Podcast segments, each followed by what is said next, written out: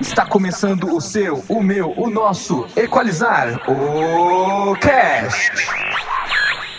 Equalizar o Cast.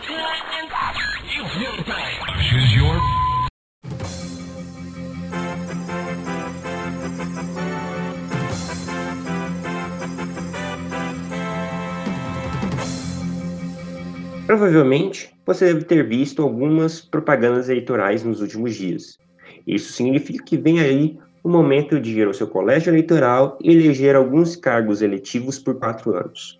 Nesse episódio, discutiremos sobre os cargos em disputa nessas eleições, quais são as suas funções, o que podem fazer, como estão distribuídas suas competências, como funciona o sistema eleitoral e as implicações do voto.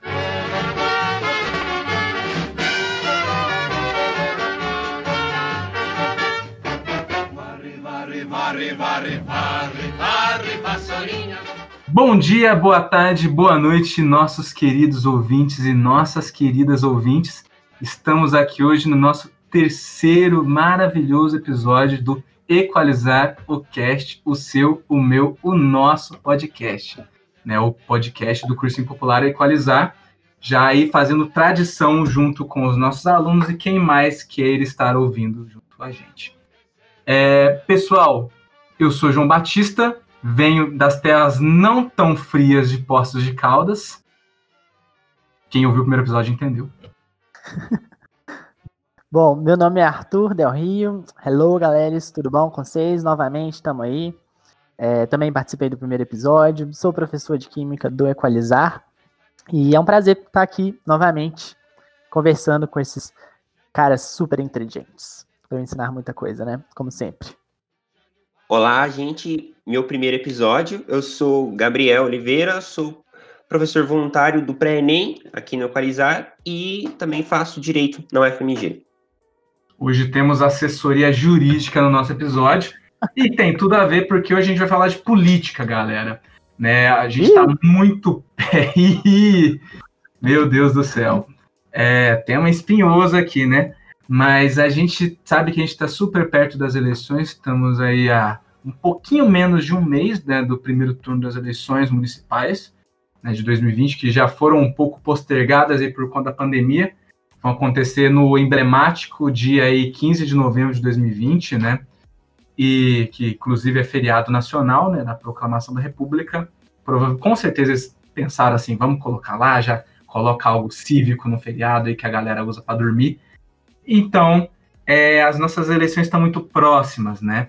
E vale a pena a gente conversar um pouquinho, né? Porque eleição é uma coisa que é mais complexa do que a gente imagina e é importante a gente complexificar um pouco isso, né? Para a gente conseguir votar legal, da gente saber avaliar nossos candidatos, a gente saber exatamente se eles estão falando algo que eles podem estão prometendo, mas se eles podem prometer aquilo ou não, se o que eles estão falando é da competência deles ou não, se, eles, se o que eles estão falando é papo furado, se eles só estão querendo te convencer a votar neles. Enfim, é, o nosso voto é muito importante e é importante a gente é, aprender um pouco a, a, lidar com, com todo esse sistema, né? E, e é muito curioso, né? A gente estava conversando aqui no offline ainda, né? não no offline, né? Mas nos bastidores antes de começar o episódio, né? Que é bem complexo a gente achar conteúdos de boa qualidade falando um pouco sobre isso que a gente precisa falar mesmo, né? Se fala muito da importância da gente votar, se fala muito da gente da importância da gente acompanhar os nossos candidatos caso eles ganhem, ou até acompanhar os outros candidatos, cobrar deles, mas efetivamente como que a gente faz isso, né? São todas questões que são muito relevantes e que estão um pouco no senso comum, e tudo isso prejudica a nossa participação democrática de fato, né? Então, a gente começa com isso, vamos ver o que rola nesse episódio. Sintam-se muito bem-vindos, muito bem-vindas, muito bem-vindos. Fixem bem os fones de ouvido aí nas orelhas de vocês para vocês não perderem nada e vamos que vamos. Toda a história do Brasil nunca foi tão fácil escolher o melhor. Para presidente da República, vote em. É, uma coisa interessante que o João falou, eu acho, é que tem muita gente que às vezes tem preguiça, tipo, porque acha chato, né? Política, nossa, que preguiça. Tem que saber como é que funciona cada uma das, das instâncias, cada um dos papéis, como que eu tenho que votar, tudo isso dá preguiça. Eu, sinceramente, senti isso por grande parte da minha vida. Total. Durante, quando eu era menor, então, inclusive, que eu só via pais e avós e qualquer outras pessoas falando, não, não se meta com política que é só roubalheira. Qualquer coisa desses culhões aí, é, faz com que a gente tenha essa visão um pouco estereotipada e ruim, né, da política. E com certeza isso vai influenciar num momento que efetivamente a gente vai ter que fazer, cumprir o nosso papel como cidadão, né, que é o momento do voto, né. Total. E... Não pode continuar, desculpa.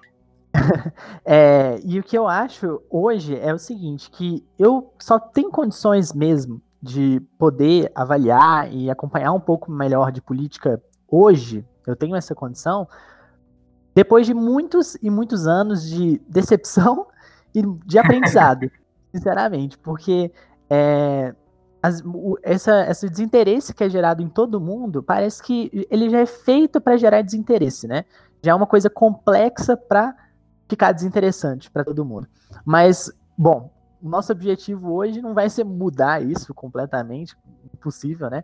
Mas é, hoje vai, a gente vai tentar deixar um pouquinho mais claro algumas coisas fundamentais, essenciais, é, enquanto cidadão, né? Enquanto seus direitos, seus deveres, que vocês devam exercer. E principalmente porque todos vocês agora, muito provavelmente, já estão na, na época, né? De fazer o título de eleitor e e votar. Talvez pode ser a primeira né, eleição que vocês vão votar. É, então, como fazer isso é fundamental. A primeira eleição a gente nunca esquece. Ou, ou não deveria esquecer, né? Você lembra em quem você votou nas últimas Eu guardo aquele papelzinho, todos os papelzinhos de voto eu tenho. O Santinho eu colecionava, eu, eu fazia não, tipo cartinha de Yu-Gi-Oh! Ah, não, eu não tenho santinho, não. Eu tenho aqueles papelzinhos de comprovante que você votou, sabe? Ah, nossa, aquilo lá é, aquilo lá é importante. Gabriel, quer puxar aí para falar um pouco? Bem, é, os cargos agora que a gente, a gente vai votar, quais são eles, né?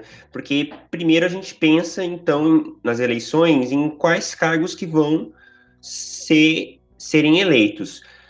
Porque na última eleição a gente votou para presidente, para governador, para senador, para deputado estadual, para deputado federal, e agora a gente vai votar em outros cargos, que é alternadamente é, eleitos. No caso, agora a gente vai eleger os, de, os vereadores e os prefeitos dos municípios. Então, são eleições municipais. E então a gente vem à mente quais são as funções desses políticos desses cargos que serão eleitos. Quais as funções de um vereador, sobre o que ele pode legislar, quais a qual a diferença de um vereador de um deputado estadual, de um deputado federal, de um senador, e quais são as funções de um prefeito, ou então quais são as diferenças de um prefeito para um, um, governador, para um, um, presidente, o, o que ele administra, administra. Então, são questões importantes para a gente saber o que o cargo, o político que será eleito terá como responsabilidade. É fundamental fazer essa distinção, né? Porque, olha, eu, eu lembro que, não sei se vocês sabem, mas né, faço química, então sei pouco de, de ciências humanas, mas, pelo que eu lembro, tinha lá, né? A titia do sexto ano de história me ensinou que a gente tinha é, legislador, né? O, o, governo, nem sei como é que fala, poder legislador, é isso? Legislativo, poder legislativo. Legislativo, isso, olha só, como eu sou burro, mas tudo bem. Legislativo, temos o executivo e o judiciário, né? E o que a gente vota é só o legislativo e o executivo certo? Exatamente. Isso, isso. O judiciário no Brasil não é eleito. Bem, então, como eu havia dito antes, é, as eleições são municipais, então os cargos em disputa são de prefeitos e vereadores. E então, quais são essas funções, né? Os vereadores têm a função legislativa, como o Arthur falou. Eles fazem parte do poder legislativo no âmbito municipal. E a função do Poder Legislativo é fiscalizar o governo municipal, no caso, e legislar sobre assuntos de interesse local e outros de maneira suplementar dos estados e da União.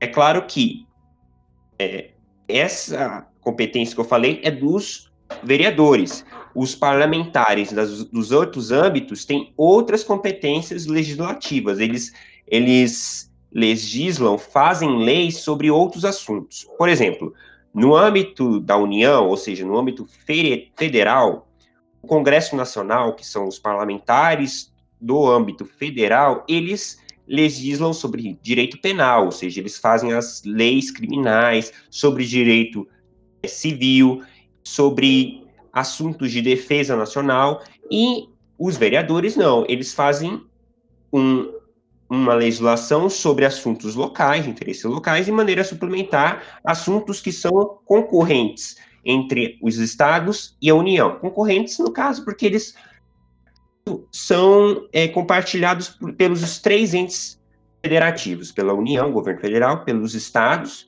e pelos municípios.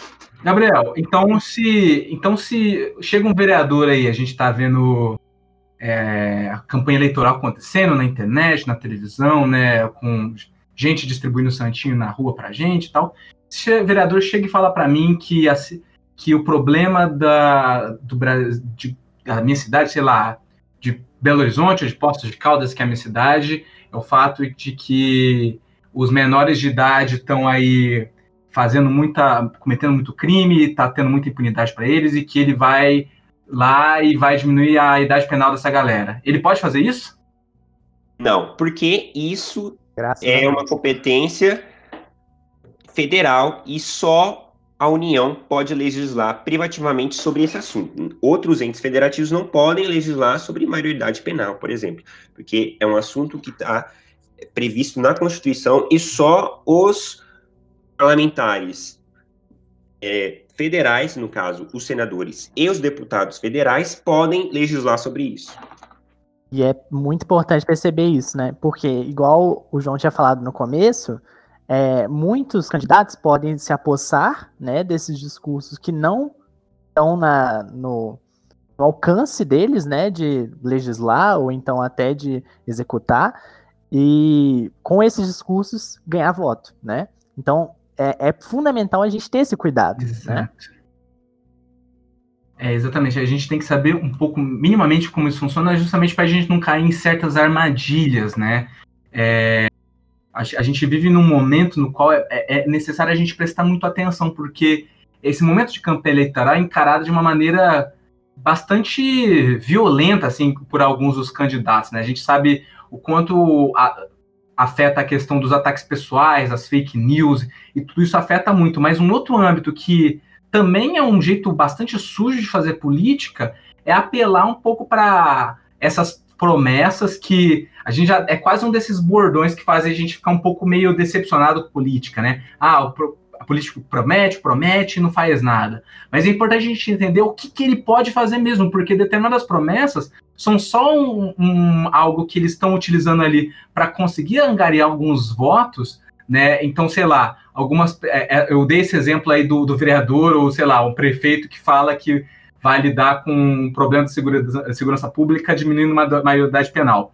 Se a gente não tem noção disso que o Gabriel está falando, de que isso não é algo que cabe aos políticos em âmbito municipal, a gente pode acabar comprando essa ideia e depois acabar se decepcionando ou simplesmente não enxergando nada sendo feito porque ele simplesmente não pode fazer aquilo que ele prometeu, né? E a gente e às vezes o fulano ou ciclano votou nele por conta daquilo que ele não pode fazer.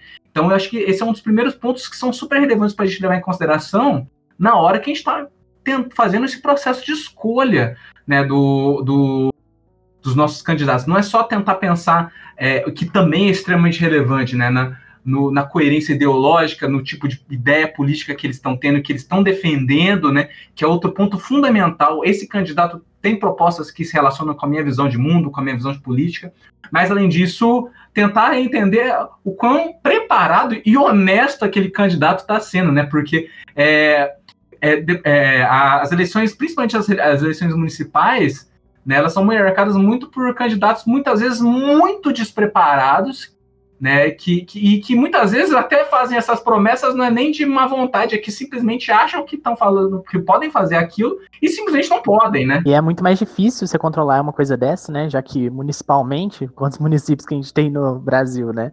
Como é que a gente vai é, poder saber exatamente quais, quais são as pessoas que estão fazendo um discurso incorreto em todas as eleições? Então é muito complicado. E essas diferenças assim de competências, elas ocorrem porque tá, além de estar definido na Constituição, porque o Brasil é uma república federativa.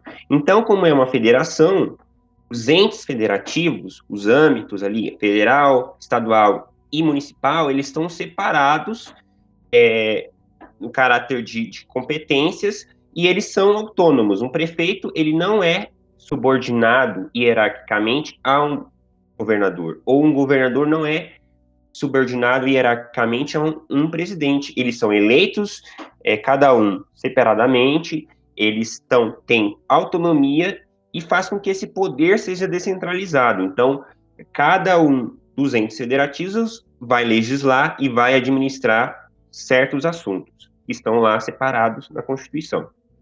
E também a gente falou um pouco sobre as, as competências legislativas dos vereadores, mas também tem as competências que são do prefeito, né, do ou do chefe do poder executivo municipal.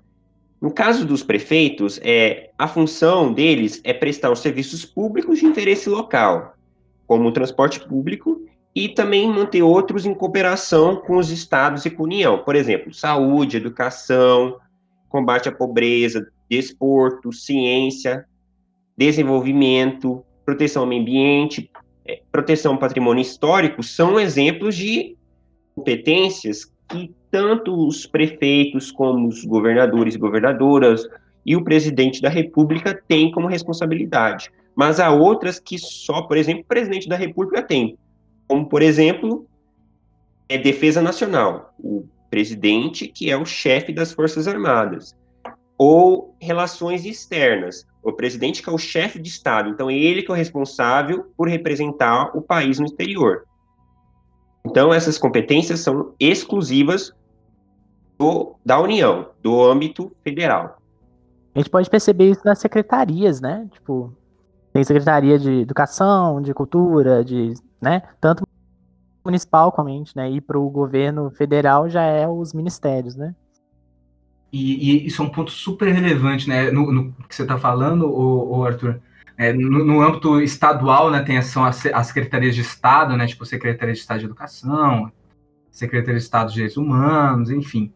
É porque o, o, os cargos executivos, né, eles têm um, um caráter que a gente não está votando só naquele candidato, né? E é por isso que é super importante é, também a gente prestar atenção no tipo de, de, de proposta que ele está fazendo, no tipo de perspectiva que ele está adotando, porque a, a, no momento em que ele foi eleito, é, ele vai acabar colocando um time, vai formar um time que tem coerência com ele em algum sentido. Seja uma coerência ideológica e em termos de aquilo que ele entende como prioritário, né? Mas ao mesmo tempo também entender que tipo de político que a gente está elegendo e qual e qual os critérios que ele vai adotar também para formar esse tipo de é, é, é, esse secretariado dele, né? Porque a gente também tem um problema que é grave, né? É, ao meu ver, ao menos, né? Que é essa questão de que políticos acabam fazendo grandes acordões políticos e por vezes acabam colocando nesses cargos é, de confiança pessoas que muitas vezes são despreparadas para aquelas funções, mas devido a esses acordos, essas, essas amarras políticas que eles acabam criando e que muitas vezes são fundamentais para que eles sejam eleitos, né? O que também é um jeito não muito limpo de fazer a política, né? É, fazer uma coisa, essa lógica do toma lá da cá. Enfim, é, isso também acaba sendo muito crucial, porque e aí vem a complexidade de escolher os candidatos, porque né? O, o, e aí tem uma outra coisa importante também de pensar na trajetória política daqueles candidatos, né? Afinal de contas, é, principalmente nesses cargos é, de é, esses cargos é, como prefeito, esses cargos do executivo, né? Esse, por exemplo, um prefeito, pensa, por exemplo, num prefeito de uma grande cidade como Belo Horizonte, né? existe é extremamente desafiador a, a, é, um processo eleitoral como esse, né? E é, a gente sabe que muitas vezes alguns candidatos podem estar vinculados com essa forma de fazer política, no qual ele está mais preocupado com as suas alianças e não necessariamente com a competência administrativa ali, né? Isso é uma coisa que a gente tem que levar muito em consideração. E é importante, então, a gente ver o que, que esses candidatos ou fizeram dentro da política ou fora da política, para a gente conseguir minimamente tentar traçar alguns parâmetros que nos ajudem nesse processo de escolha, né? E para entender esse, e poder fazer uma votação melhor, ou seja, poder eleger melhor, a gente precisa também entender como que funciona esses sistemas eleitorais, né? Porque o prefeito é eleito de maneira diversa do vereador. Por quê? O sistema eleitoral dos prefeitos é o sistema majoritário, então é o mais votado que ganha. Já no dos vereadores é um sistema proporcional. No caso dos prefeitos, que é o sistema majoritário, a eleição pode ocorrer em dois turnos, em, em caso a cidade mil eleitores. Belo Horizonte, a, a, eleição para prefeito pode acontecer em dois turnos se um candidato, nenhum candidato na realidade, conseguir obter mais válidos. Os votos válidos são votos que são computados e excluídos. Então, mais de 50% dos eleitores têm que votar em um candidato para que não haja um segundo turno em Belo Horizonte. Caso é, precise de um segundo turno, os dois mais votados desse sistema majoritário vão para o segundo turno. Qual é a diferença do branco pro, pro nulo? O branco é quando você aperta branco na, na urna e vai lá e aperta confirma. Já o nulo é quando você digita um número que não, não tem nenhum candidato. Por exemplo, 00. Você aperta 00, é, confirma. Que, aquele voto ali não vai ser válido, porque não existe nenhum candidato com esse número. Então, uhum. esse é o voto nulo. É, eu já ouvi muito desse negócio, tipo assim. Pode falar é, na prática, acaba que a, a, a, função deles vai ser, vai ser igual, né? Vão, não vão ser, ah. vão ser contados votos válidos, né? E. Essa era a minha pergunta. E isso acaba. é, e, e, isso pode não parecer, mas isso acaba trazendo implicações, né, para o processo eleitoral, né, Gabriel? Uhum. Sim, sim. É, tem, tem muitos mitos sobre isso, de que se votar mais de não sei quantos vai vai ter uma nova eleição, ou que todos os candidatos. Essa news é ótima, né? De que eu, eu, se você todo mundo votar branco, esses vai ter que fazer uma nova eleição, ou esses candidatos uhum. não podem se candidatar de novo, né? Eu lembro é, que em eleições é recentes isso foram, é, eu lembro que em, em, eleições recentes isso acabou tendo um, foi uma coisa que muitas pessoas estavam reproduzindo, né? Uhum. É, mas isso é fato. É, é, Perdão, mito. isso é mito. Porque, na realidade, esses votos brancos e nulos, eles não são computados. Inclusive, é. não vão entrar nos cálculos que são importantes, por exemplo, no sistema proporcional, que é o do consciente eleitoral. Eles são, simplesmente não são computados. Uhum. Não, por muito tempo eu achava que se você botava branco, ia para quem estava com mais votos. Não, isso é outro, outro, outro mito, né? Também, que não tem nada a ver. É. Você vota em branco e você se absteve. Você não quer votar em nenhum daqueles candidatos, seu voto simplesmente não vai ser contado para nenhum deles. Uhum. E já agora, no caso dos vereadores, como eu havia dito, o sistema eleitoral é diferente, porque é um sistema proporcional de lista aberta.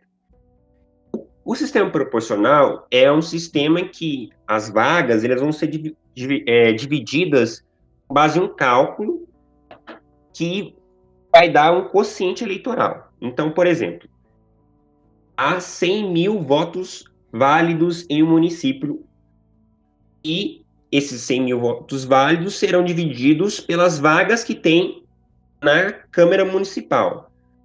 No caso, vamos dar aqui 10 vagas. Então, cada vaga, ela será obtida com 10 mil votos válidos. Então, para se eleger um vereador, vai ser preciso de 10 mil votos.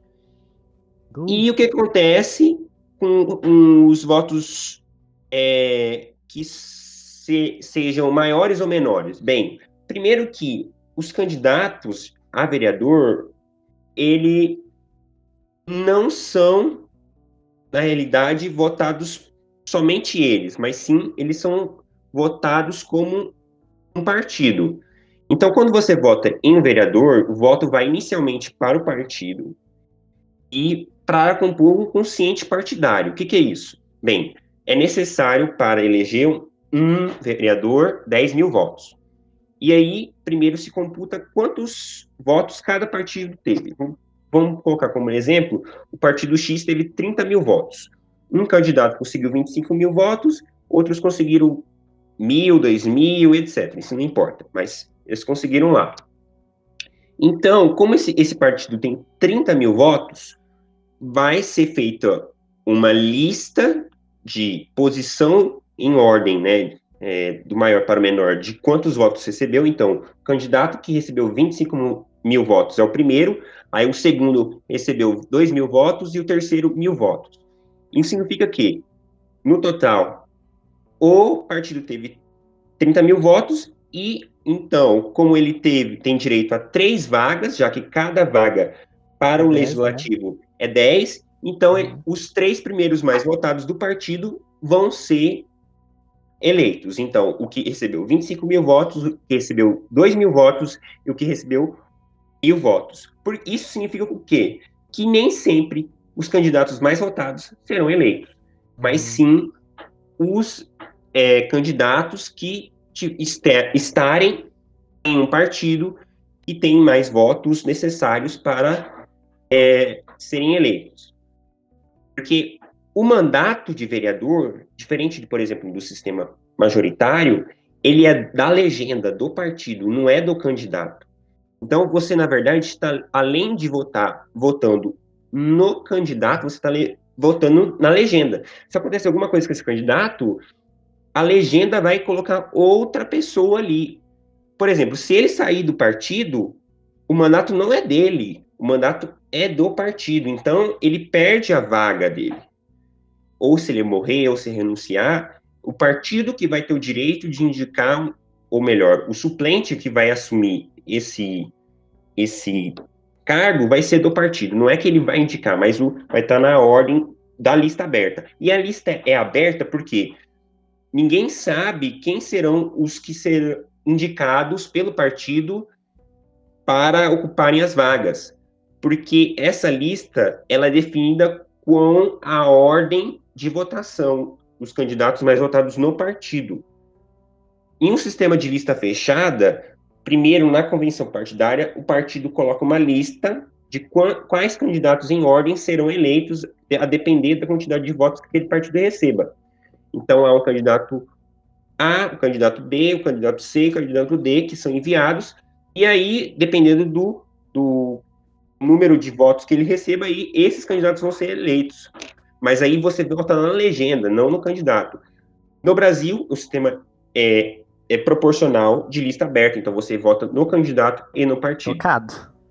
Teve, um, teve uma, uma, mudança recente, né, Gabriel, é, na, na, em 2017, né, que essas são as primeiras eleições, inclusive, que a coisa da coligação partidária já não entra mais nessa situação, né? Então, antigamente essas listas eram pensadas, né, a partir do, do, do, das coligações partidárias, né? Então, partido ah, é? X, partido Y, partido A estão juntos, né? Então, essa lista vai ser formada a partir dessa coligação. Então, é por isso que, tipo assim, às vezes muitos partidos fracos uhum. é, necessitavam, em termos práticos, de se juntar a partidos maiores a fim de que eles tivessem alguma possibilidade de eleger alguns seus candidatos, né? E agora nessa eleição... tanto de gente, né? Porque tantos partidos diferentes juntando, nossa senhora. É, principalmente alguns. E isso é muito louco, né? Porque aí entra uma essa coisa, a importância do partido para a lógica, para o sistema político brasileiro, né?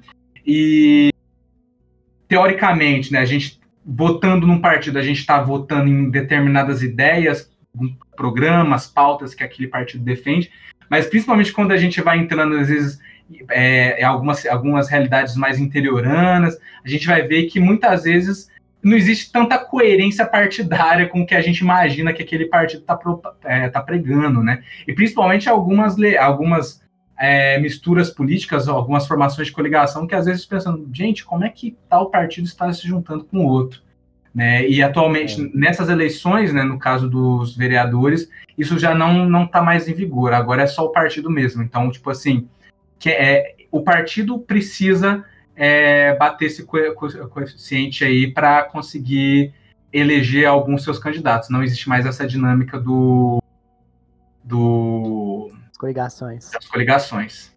É, quando eu comecei a aprender um pouco mais sobre política, eu estava mais assim, no primeiro ano ensino médio, alguma coisa desse tipo, sabe? Inclusive, eu devo muito ao que eu sei de política por conta das minhas aulas de história não querendo ser bem tendencioso aqui, né, pro lado dos meus colegas, mas juro, o que eu aprendi foi por conta dos meus professores de história me ensinando a, a procurar saber sobre política.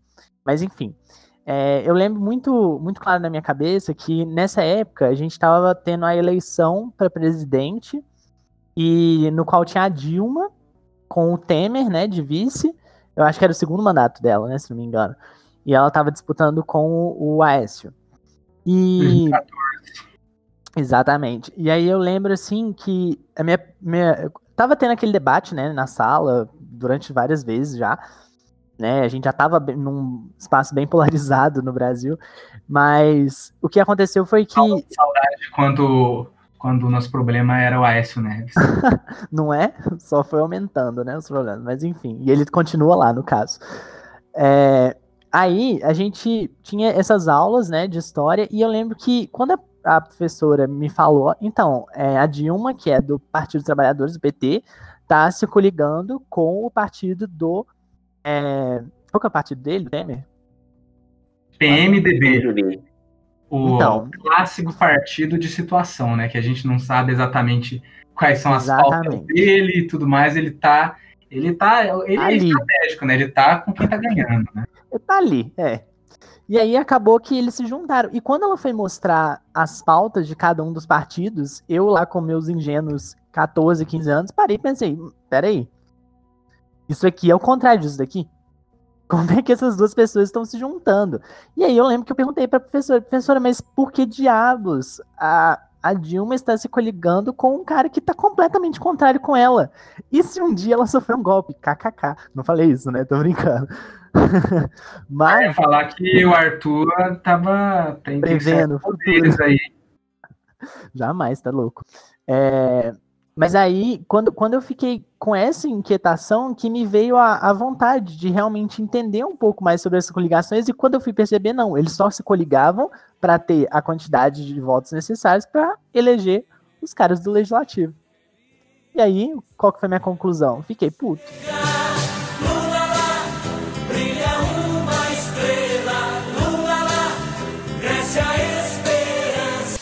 Então, pessoal, a gente falou bastante sobre a, a forma como que o sistema político funciona, né?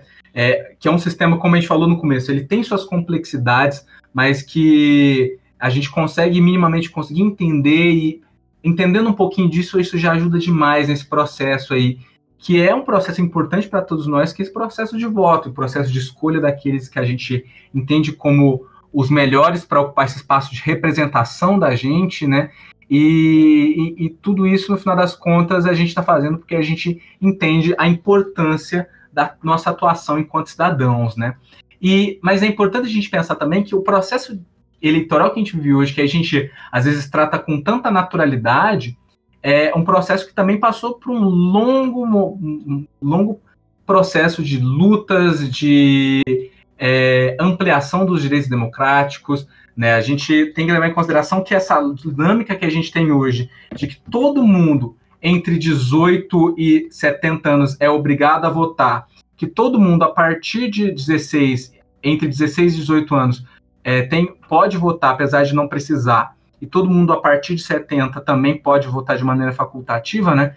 Isso é algo que não é, é algo extremamente recente, a gente for parar a pensar. Toda toda essa dinâmica democrática que a gente vive, que ainda está cheia de problemas, ela ainda é bastante recente, e como a gente sabe muito bem, né, é, durante todo o século XX é, também, é, a gente teve vários momentos em que é, a democracia passou por momentos bastante difíceis. Não que no século XXI não tenha passado recentemente, né, mas como a gente pode ver, por exemplo, no momento em que a democracia mais é, perdeu no século XX, que foi a ditadura militar de 1964 a 1985, né? Mas para além disso, só os perrengues.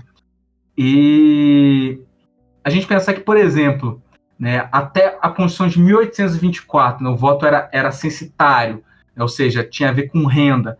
Já nas Constituições de 1891, 1934, por exemplo, os moradores de rua não podiam votar. É, o voto feminino e, é, e, o voto secreto só foi instituídos em 1932, né, não faz nem 100 anos. E algo que é, até muito recentemente, até a Constituição de 67, é, a, pessoas analfabetas não poderiam votar. Né? Então a gente percebe que o voto, historicamente, ele passou por um processo de, é, é, de ampliação enquanto direito, né? que era um direito entendido de uma maneira bastante elitizada até muito recentemente, né? E que não foi de graça que atualmente a gente tem essa ampliação do direito de voto a praticamente toda a população adulta do Brasil, né? Sempre foi um privilégio, né? É, é engraçado porque foi sempre mantido da mesma forma, só que com palavras diferentes, né? É, quando você fala voto censitário, já está explícito, né? Que está relacionado com a renda. Mas depois, quando você vai olhar, é, o, o voto, por exemplo, é, dos analfabetos. Cara, quantos são os analfabetos no Brasil, né? Quantas são as pessoas que. Quantos eram os analfabetos naquele período? Sim. E isso é, isso é assustador, né? Porque Exatamente. a gente pensa, né? É, tem todo. Porque a gente pensa que algum, algumas ampliações de direito nesse processo como todo não eram ampliações tão reais assim, né? é. né? Então, por exemplo, a questão do fim do voto censitário, né? Então, a questão do voto por renda teoricamente, quando você viu isso, nossa, que maravilhoso. Só que a gente pensa, a gente tem que lembrar o seguinte: que uma parcela significativa da população brasileira não tinha acesso à escola hum. até esse momento em que o, o, o, o, voto era proibido aos analfabetos, né? Então a gente até conversou um pouquinho sobre isso no nosso primeiro episódio. E então a gente pensa. Que ampliação real aconteceu no direito ao voto no momento em que ele deixou de ser censitário, né? Isso é uma coisa que a gente não pode deixar de levar em consideração. Né? Pensar que até a década de 30 do século passado as mulheres não podiam votar, a gente está pensando aí, pensando numa conta superficial, metade da população necessariamente não pode votar. É. Né? Então, é, é um, direito de escolha, né? um direito que e tem uma lógica democrática, só que a, por quase toda a nossa história, né, era um direito é, um direito peronomútil, né, que era um, praticamente um privilégio. É, e hoje, felizmente, o voto é direto, então a gente não elege um colégio eleitoral, então a gente Tem isso mesmo. elege os próprios Verdade. políticos, né, candidatos que nós queremos que sejam eleitos. O voto é secreto, enquanto teve muito tempo ainda que o voto é, era público, então havia Aberto. possibilidade de, de voto de cabresta, etc. E é universal. Então, todos a partir dos 18 anos até os 70 devem votar. E há o direito a partir dos 16 anos. E o voto, o sufrágio universal, então que os analfabetos podem votar com a Constituição de 1967. E, e agora a gente tem que pensar também o que será que, que é importante na atuação como cidadão? Será que é só votar? Eu acho que aí o, o Arthur e o João gostariam de falar alguma coisa. É, eu acho que ainda tem a problemática que algumas pessoas levantam, né, com o fato do nosso voto ser obrigatório, né? Tem pessoas que acreditam que não é necessário, né? É, inclusive, eu acho que às vezes até espelhando no modelo americano, né, de voto, que lá pessoas, elas, o voto é facultativo. É, bom, na minha opinião, eu acredito que o voto ele tem que ser obrigatório, sim. E ele tem que ser obrigatório no sentido de que é o momento que o cidadão vai exercer é, seu maior papel enquanto cidadão, né? Que é escolher, igual a gente falou durante o podcast todo. A gente vai escolher não só os nossos representantes, mas como a nossa sociedade vai funcionar durante quatro anos, né? E isso é fundamental, isso todo cidadão tem como dever, é, não é interessar sobre política, mas sim é, participar da política. Todo ato que a gente faz é político e nesse então completamente político, né?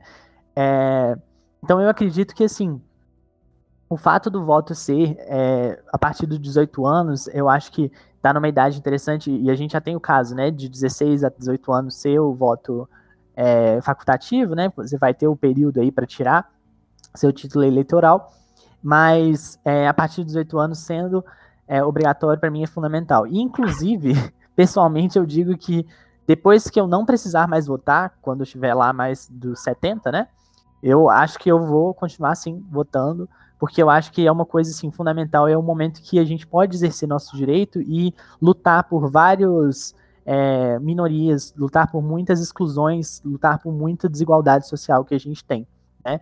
E a democracia é feita disso.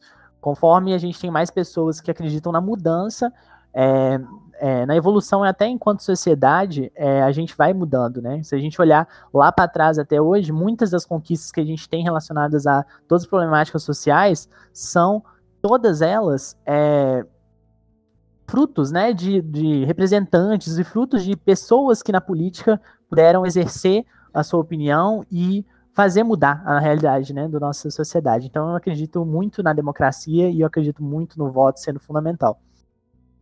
Eu acho que é isso.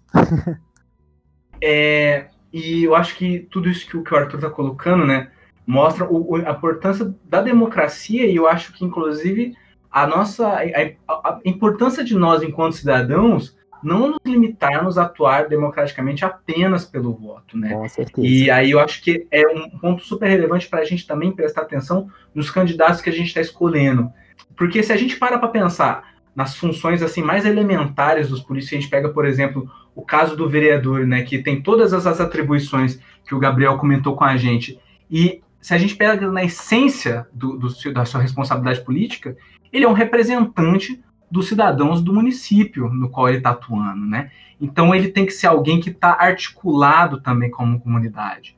E isso também é importante que a gente leve em consideração. Não se faz política sozinho. Política é um processo que se faz em comunidade para a comunidade, né? Então é importante que a gente também tente se mobilizar é, nos âmbitos que a gente acredita que pode fazer diferença e que a gente entende que há necessidade de ação, né? Seja é, os movimentos é, identitários, por exemplo, que tem um papel super importante, ou inclusive, por exemplo, alguns movimentos que, tem, é, que estão relacionados ao próprio recorte regional que a pessoa está, sei lá, movimento de bairros, é, tudo isso é super importante, ou até mesmo já vinculado à questão trabalhista, né? a importância que os sindicatos também têm em termos de representação é, das pautas, das necessidades dos trabalhadores das mais diversas áreas, né? E a importância que esses políticos também estejam articulados com esses grupos para que, de fato, eles consigam fazer um papel pleno é, de representação política, um papel de representação da, das reais necessidades que estão sendo mobilizadas pelos cidadãos, né? E porque existe esse lugar um pouco do senso comum, né, que a gente até comentou um pouco no começo. Ah, é, a gente precisa é, votar e a gente tem que fiscalizar o que os nossos candidatos estão fazendo. Né? E é um discurso que muitas vezes é vendido quase como uma responsabilidade individual. Isso é um problema, porque se a gente pensa em termos individuais, é bastante complexo, um pouco utópico imaginar que a gente vai conseguir atuar efetivamente na política, é, conseguir é, direcionar as nossas pautas para aqueles que efetivamente estão na representação política naquele momento, seja em qualquer uma das esferas, né? E a partir do momento que a gente está em uma mobilização mesmo, a gente consegue, ao menos, pressionar para que as nossas pautas, que a nossa voz seja ouvida, né? E o processo político ele é extremamente complexo e extremamente duro, né?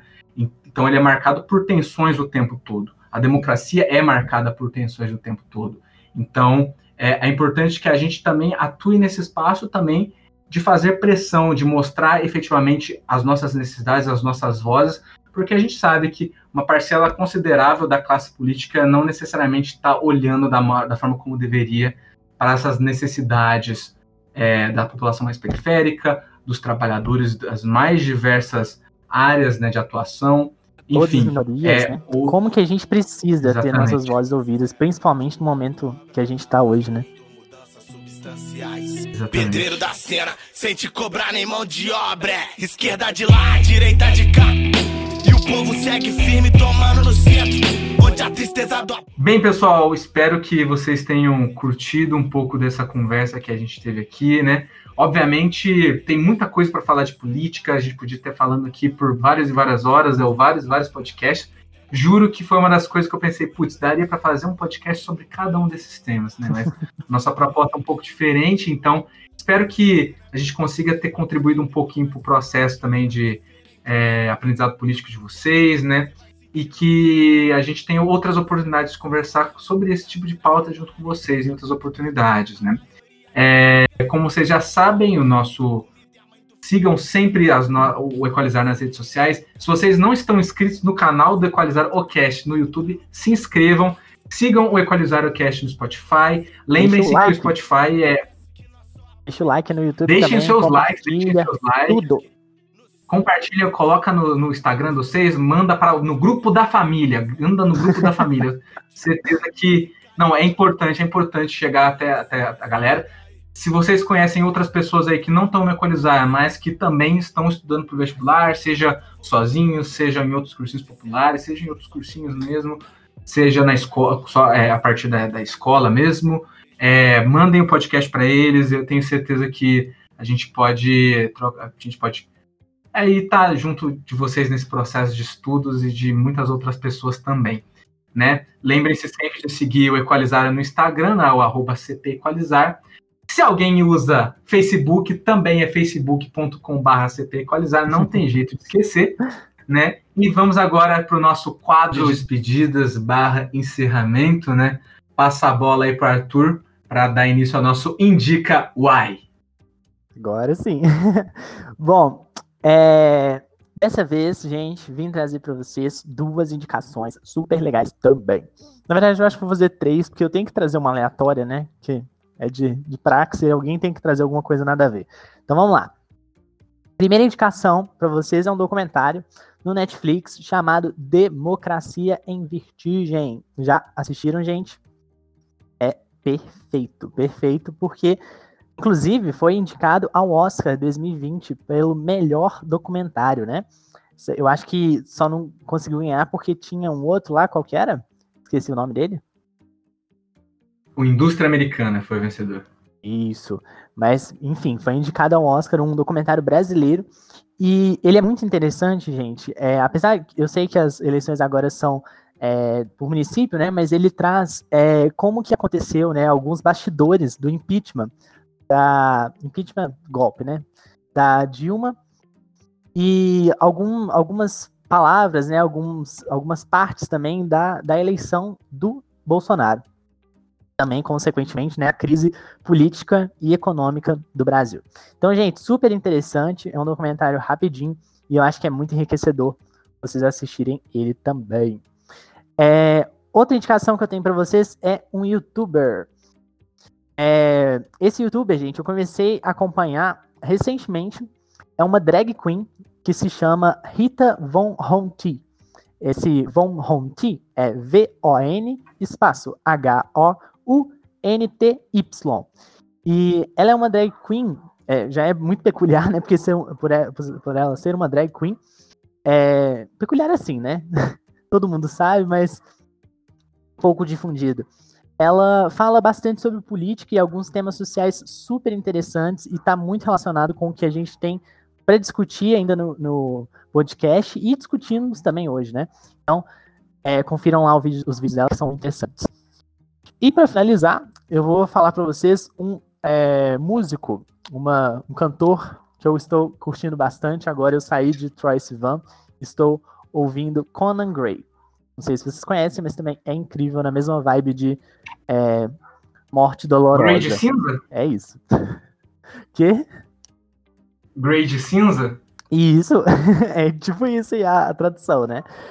Mas ele é, ele é incrível, gente. Ouçam. Conan o Cinzento, tipo o Senhor dos Anéis. Gabriel? Bem, então, gente, minha indicação vai ser The Good Place, em tradução livre é O Lugar Bom, que está disponível na Netflix. É uma série de comédia com episódios curtos de 20 minutos que tratam ali alguns assuntos sobre ética, sobre filosofia, sobre política também um pouco. Então é isso, essa é a minha indicação para vocês. Então, gente, minhas redes sociais, no caso, eu passo Instagram, não uso muito redes sociais, mas é arroba gabi.oliveira underline. É isso. Bem, pessoal, é, me encerro também. Me encerro é ótimo, né? É, também faço meus encerramentos, meus agradecimentos a vocês que estão nos ouvindo agora. Sempre um prazer estar trocando uma ideia com vocês. Agradecer muito aí aos nossos é, nossos nossos membros aí da bancada de hoje, né, Gabriel e Arthur. Uhum. Sempre muito bom conversar com vocês. E eu tenho eu tenho duas indicações. Estou pensando numa indicação que não tem muito a ver com política também para dar esse essa variada. Não pensei em nada ainda, mas talvez eu pense até eu falar as outras duas. É, a primeira delas é um portal chamado Politize, que ele, ele, é, um, ele é um site bem legal para a gente tirar algumas dúvidas assim de sobre política, sobre o sistema político, coisas. É, ele é um site bastante confiável para falar coisas básicas ali. A gente quer consultar é, para saber entender, por exemplo, um pouco. Ah, vocês ouviram o podcast, ficaram é, querendo saber um pouco mais de como se elege um vereador, né? Como funciona esse sistema. Provavelmente vocês vão achar alguma coisa lá. É, ele é um site bastante legal nesse sentido. E outro, outra indicação que eu queria fazer para vocês é também um youtuber, que é um, um youtuber chamado Chavoso da USP. Que ele é um cara, ele é um cara bem da hora, né? Ele, ele, ele é um cara que atualmente faz ciências sociais na USP, é um cara da periferia de São Paulo, né?